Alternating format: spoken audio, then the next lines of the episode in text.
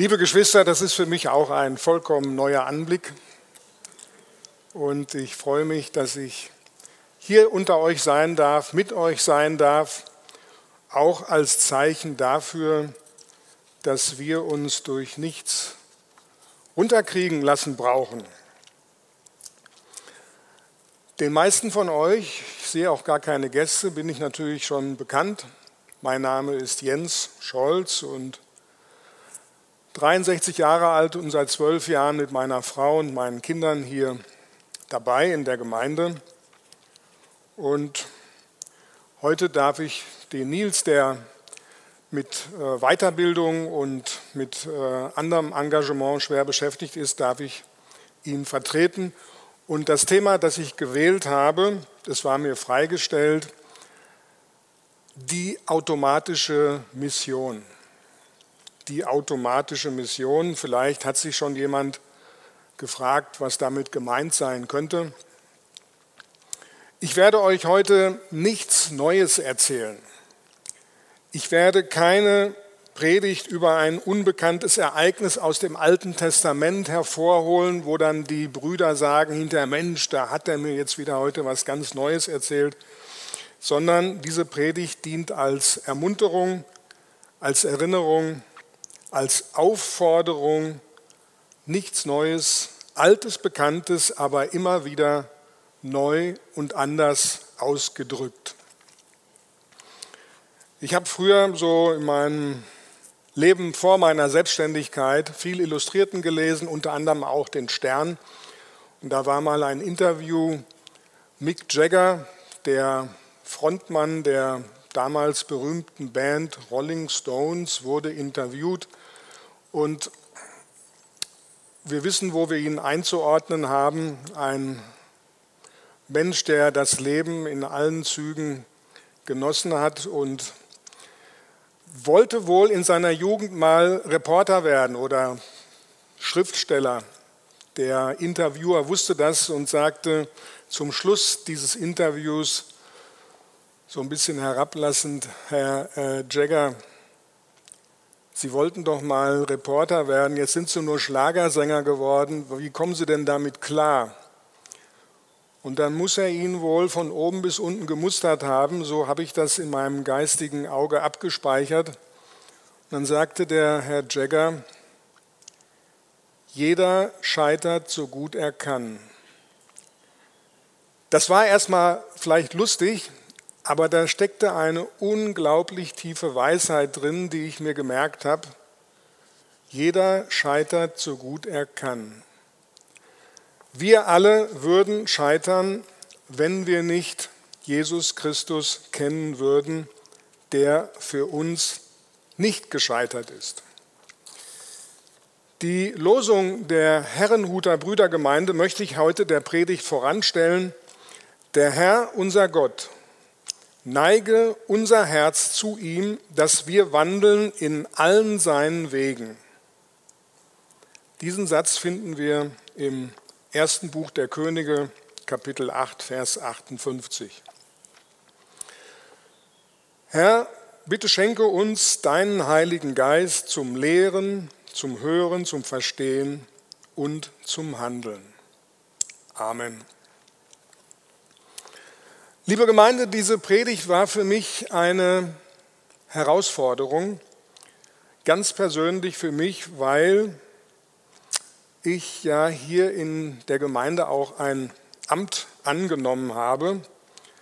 Die Herausforderung lag nicht darin, dass ich nicht genug Zeit gehabt hätte, mich vorzubereiten, sondern sie fragte mich selbst, was tue ich hier überhaupt?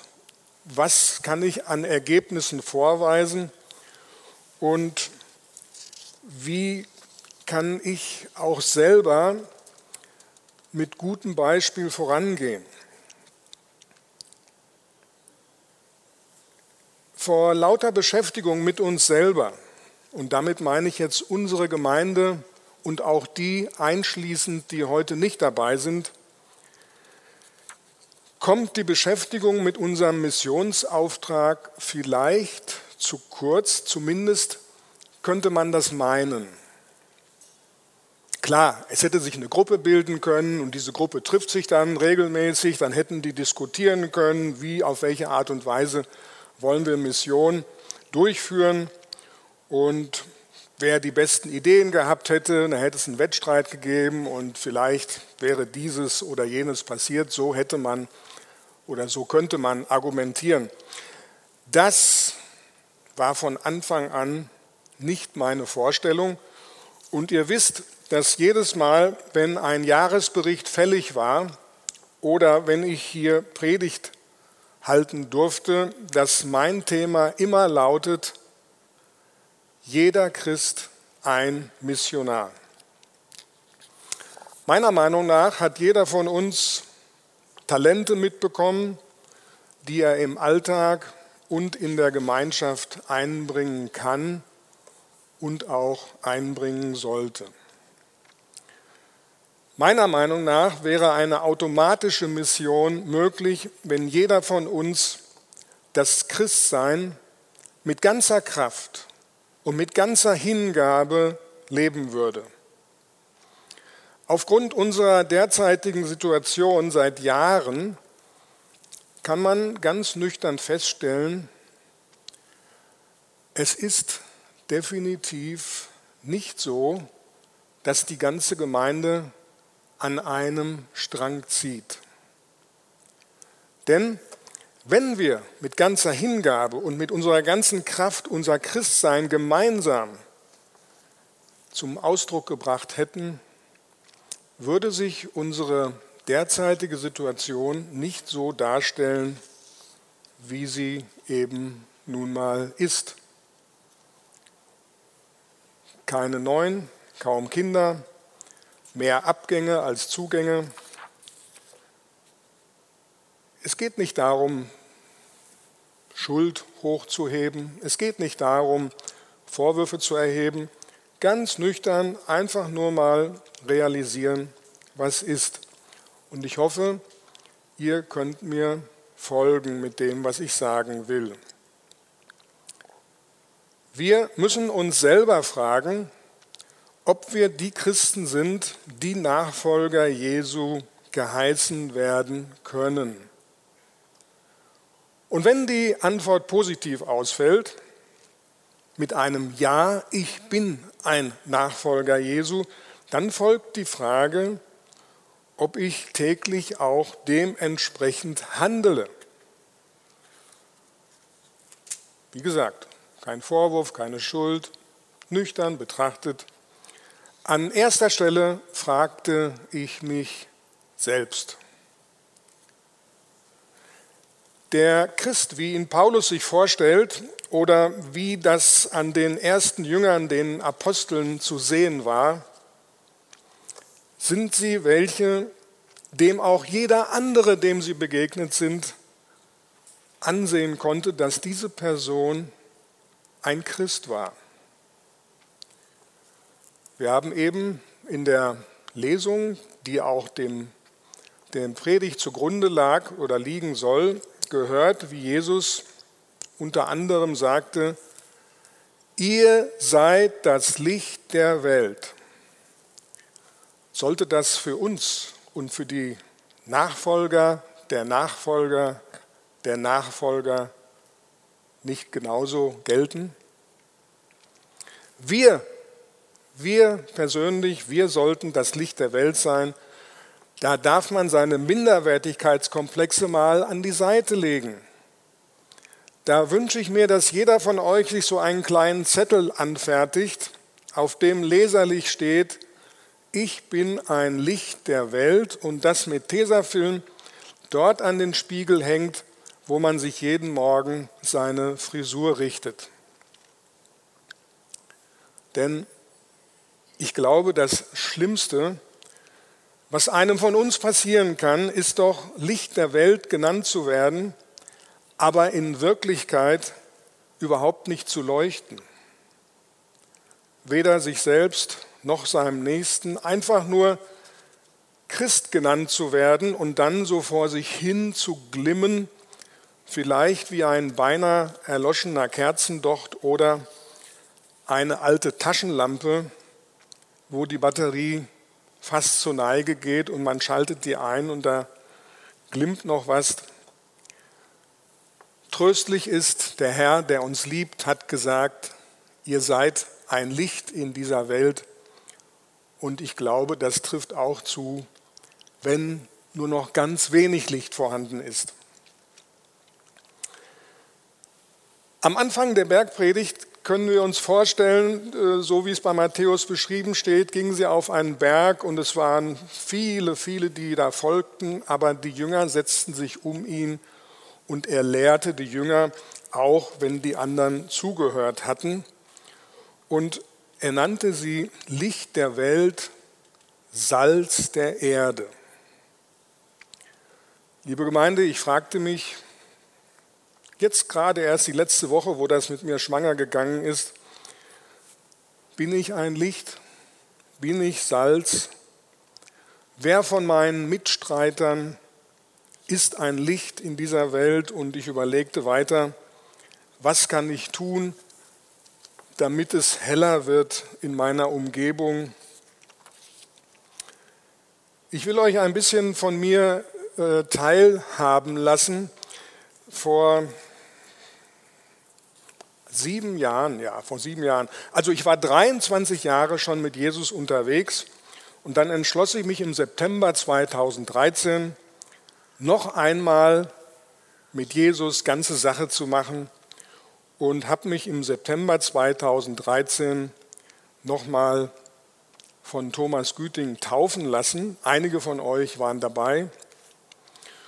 Und da wollte ich ein für alle Mal der unsichtbaren und der sichtbaren, der politischen und der christlichen Gemeinde zeigen, wohin ich gehöre und was ich zukünftig zu tun gedenke, aus ganzem Herzen, wofür ich mich einsetzen möchte.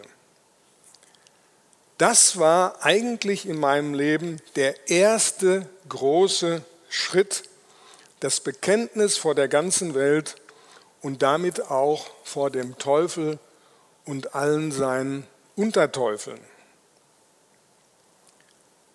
Ich wollte, dass es heller wird, aber nicht nur in meinem eigenen Leben, auch in meiner Gemeinschaft, in meiner Familie, in der erweiterten Familie. Ich wollte salzig sein.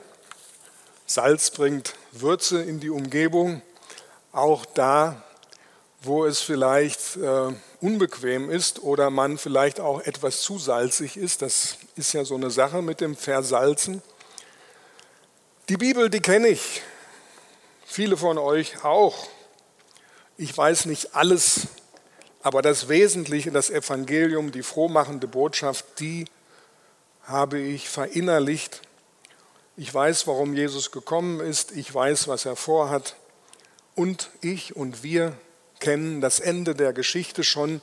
Als Geschenk haben wir es schon als Vision vor die Augen geführt bekommen im 21. Kapitel, in dem es dann heißt, ein neuer Himmel, eine neue Erde. Wollen wir denn nicht Mithelfer sein, daran mitarbeiten, dass diese Vision wahr wird? Die Wycliffe-Mission arbeitet daran, die übersetzen die Bibel in alle Sprachen, in alle Sprachen dieser Welt. Open Doors arbeitet daran, die machen unter anderem Traumatherapie mit und für die Drangsalierten und die Gedemütigten.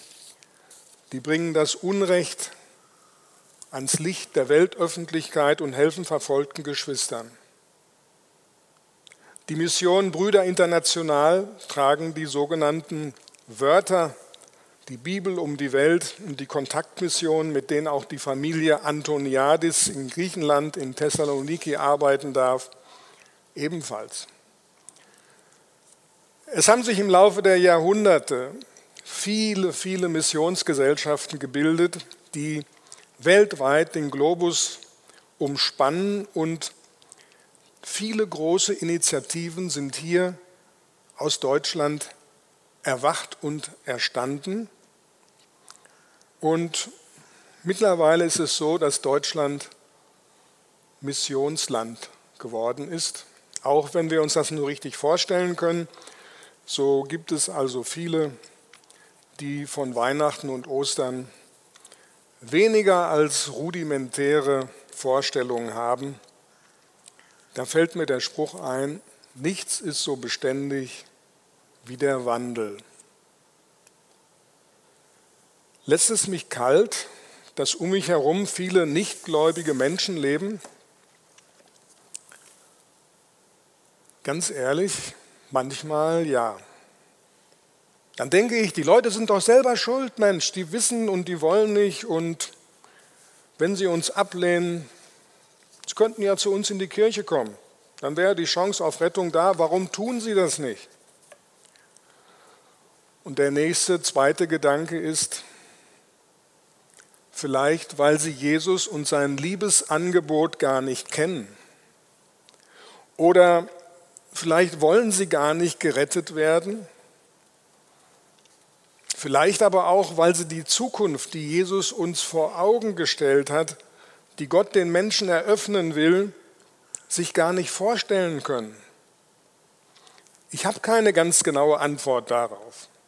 Aber der schlimmste Grund wäre, wenn es an mir, wenn es an uns liegen würde, wenn wir fromm tun, aber unser Leben, unser Zeugnis im Alltag eine andere Sprache spricht als das, was wir vorgeben zu sein. Lichtlos oder salzlos Heutzutage in unserem Land brauchen wir nicht mehr weit gehen, um Menschen von Jesus zu erzählen. Die sogenannten Heiden, die sogenannten Gottlosen sitzen in unseren Nachbarhäusern. Und es werden immer mehr, die sich von der Kirche und vom christlichen Glauben abwenden. Warum tun sie das? Bei der Mission geht es nur um den geringsten Teil darum zu erzählen und von Jesus zu sprechen. Es geht erstmal darum, vorzuleben, zu sein. Und da, liebe Gemeinde, bin ich voll im Thema die automatische Mission. Wie war das damals in der Apostelgeschichte? Wir haben es gerade in den letzten Wochen vor der Corona-Krise gehört in einer Serie, wo wir angefangen haben zu betrachten, wie die ersten Apostel aufgestanden sind. Die waren voll des Heiligen Geistes, die anderen nicht christlich Gläubigen haben zu ihnen aufgeschaut, haben ihnen zugehört und vor allen Dingen haben sie ihnen zugesehen. Sie haben sozusagen geleuchtet, vielleicht weil sie erleuchtet waren. Lichte, helle Wesen, das hat sie anziehend gemacht. So möchte ich auch sein. Ein lichtes, helles, salziges Wesen, anziehend und voll Glauben. Vergleichen wir die Jünger, so wie sie uns beschrieben wurden, mit uns, mit mir. Die erste Frage, die mir auffällt, wo ist die Begeisterung? Ich hatte mal ein Bild hier bei einer anderen Predigt, wo junge Männer und Frauen voller Begeisterung sich für etwas engagiert haben. Wo ist unsere Begeisterung geblieben? Wir haben uns an das Gute gewöhnt wir haben uns eingerichtet. Warum sind wir so müde? Warum ist für einige von uns der christliche Glaube nur noch in der Freizeit ein Thema oder sonntags von 10 bis 12?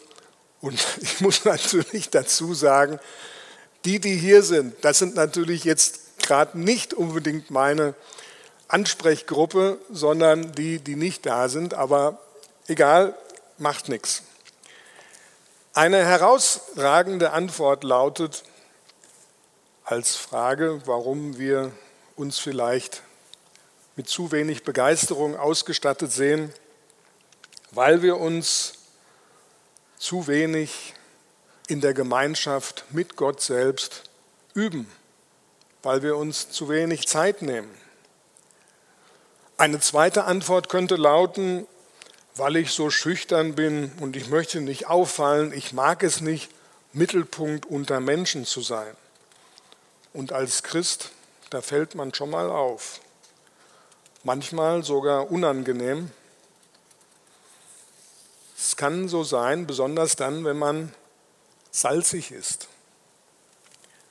Eine weitere Antwort könnte lauten, weil ich andere Sorgen habe. Meine Existenz, meine Frau, meine Kinder, mein Job. Da möchte ich mit Lukas im Neuen Testament antworten. Lukas 12, 30 und 31. Denn nach all dem streben die Heiden in der Welt. Euer Vater weiß, dass ihr das alles braucht.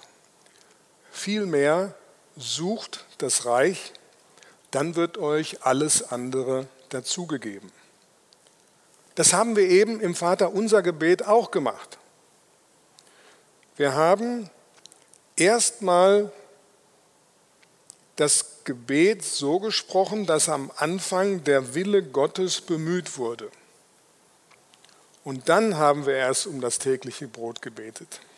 Wenn wir so beten, können wir darauf vertrauen, dass alles andere uns dazugegeben wird.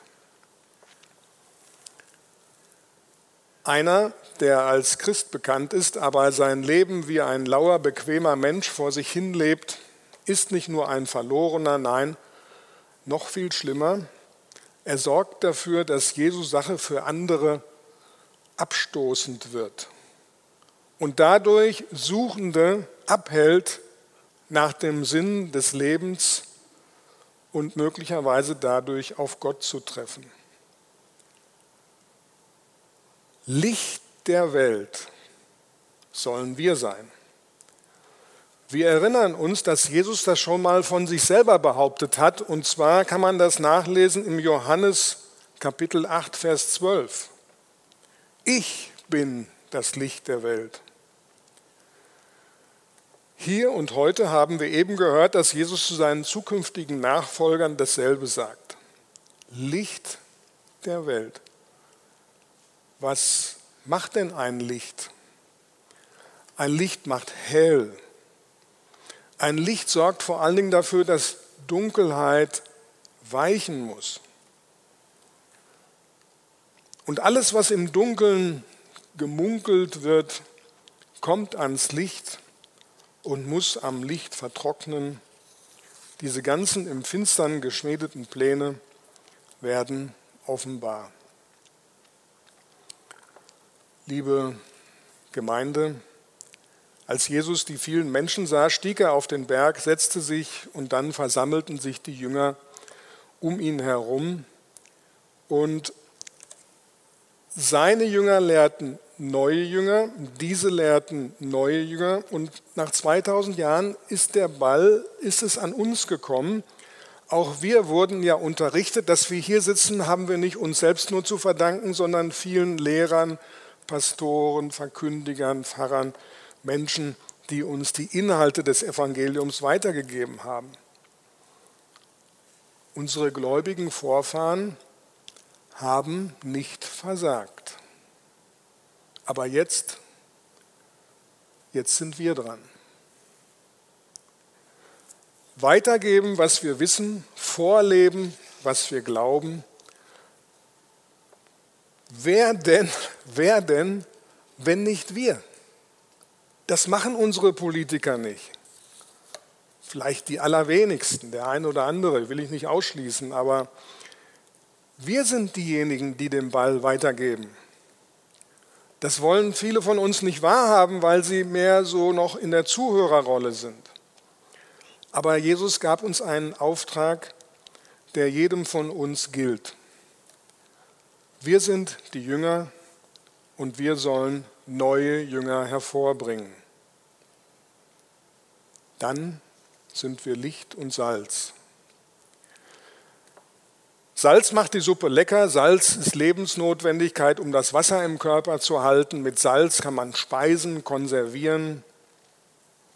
Und in Ländern mit hohem Wasserbedarf schwitzt man das Salz immer wieder aus und braucht Nachschub.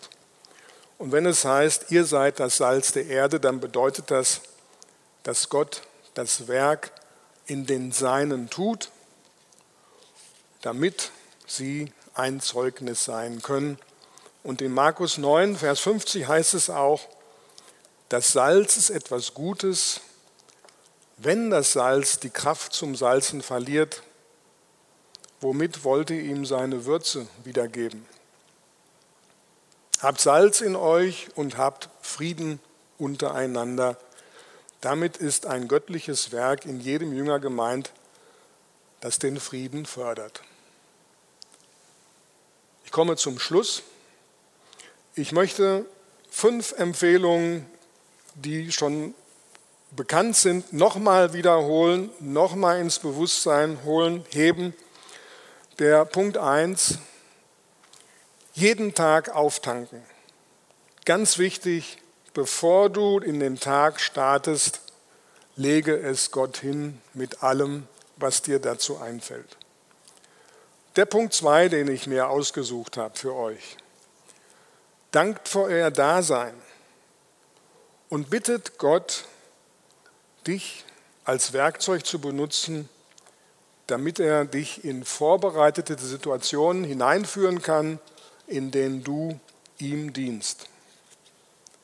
Punkt 3. Nenne ihm deine Sorgen und Nöte und frage ihn konkret, was du für das Reich Gottes heute tun kannst. Punkt 4. Überlege, wie du deine dir zur Verfügung stehenden Mittel zu seiner Ehre einbringen kannst. Zum Beispiel Zeit. Und wer hat und kann zum Beispiel Geld. Und die fünfte Position, die ich mir ausgedacht habe, die ich wichtig finde, ist, nenne ihm die Personen, die dir am Herzen liegen und von denen du dir wünschst, dass sie Gott kennenlernen sollen. Deiner Fantasie sind im Gebet keine Grenzen gesetzt. Teile dein Leben mit Jesus. Sein Versprechen, wer sein Leben um meinetwillen verliert, der wird es finden.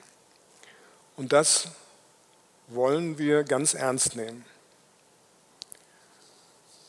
Lass dich als Licht auf einen Lampenständer stellen oder als Gemeinschaft lassen wir das Licht der Gemeinde auf einen Lampenständer stellen und leuchten wir in Frankenthal ganz treu unserer Devise, die unsere Brüder vor einigen Jahren formuliert haben. Ich wiederhole nochmal. Wir sind Christen hier in Frankenthal und wollen Menschen mit Jesus Christus bekannt machen und sie ermutigen, ihm ihr Leben anzuvertrauen. Wir wollen gemeinsam in Gott gegründet sein und von ihm verändert und befähigt für ihn leben. Wir handeln, um Gottes Liebe und unsere Hoffnung sichtbar werden zu lassen. Seine Ehre ist unser Ziel. Liebe Geschwister, mit dem Lehrtext, passend zur Losung von heute aus dem zweiten Kapitel des Kolosserbriefes, möchte ich die Predigt abschließen. Wie ihr nun angenommen habt den Herrn Christus Jesus, so lebt auch in ihm, verwurzelt und gegründet in ihm und fest im Glauben, dass ihr gelehrt worden seid und voller Dankbarkeit. Amen.